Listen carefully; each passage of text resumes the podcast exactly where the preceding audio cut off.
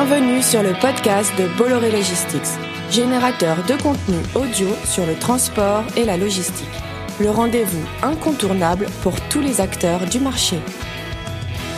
Bonjour à toutes et à tous. Faisons un point sur le transport maritime en ce début d'année 2022 avec Camille Contamine en charge des affaires publiques chez Bolloré Logistics Europe. Bonjour Camille. Bonjour Franck. On commence par un point sur la situation du marché.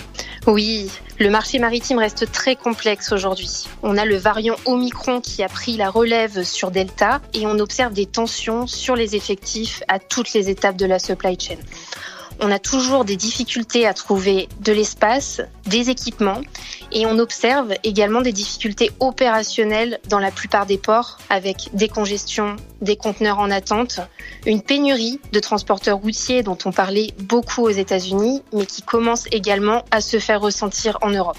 On peut illustrer la situation avec quelques chiffres? Oui, avec quelques éléments sur les taux de fret. Aujourd'hui, on paye encore 17 000 US dollars un conteneur 40 pieds de l'Asie vers l'Europe. Il a déjà été communiqué par les grands distributeurs qu'il y aurait un impact sur le prix final et il y a un vrai impact sur la qualité de service avec de nombreux retards de navires jusqu'à 7 jours, même 12 jours pour le fameux port de Los Angeles et des temps d'attente pour accoster avec environ 2 millions de conteneurs en attente à bord des navires au large des ports du monde. Plus généralement, quelles sont les conséquences de cette situation euh, sur ce que l'on vit en ce début d'année? La situation est extrêmement tendue des parasites. Nous sommes à l'aube du nouvel an chinois et la demande est extrêmement soutenue.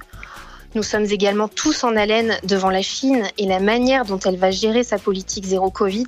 Et pour rattraper le retard, les navires sautent des escales pour aller plus vite. Et en ce début d'année, les alliances se réorganisent et réduisent le nombre de ports touchés pour restaurer leur qualité de service. Comment, face à cette situation, réagissent les autorités aussi bien aux États-Unis qu'en Europe?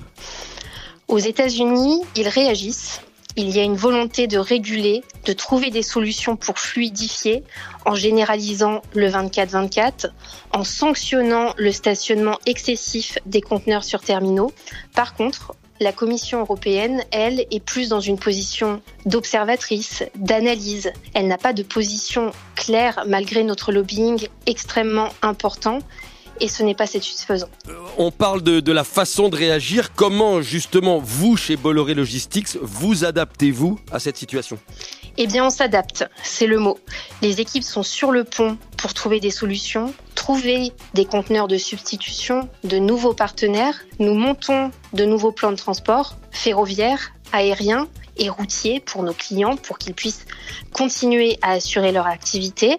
Et par exemple, nous utilisons de nouveaux hubs comme l'aéroport spécialisé dans le fret de Vatry, dans la Marne, pour déployer notre capacité aérienne via nos charters. Et la mise en place de nos charters va nous permettre d'augmenter notre capacité de 30% sur cette nouvelle année 2022. Merci beaucoup Camille pour ce point complet. Euh, vous trouverez évidemment beaucoup plus de détails et d'éléments sur le site bolloré.com et puis les équipes de Bolloré restent à votre disposition pour vous accompagner.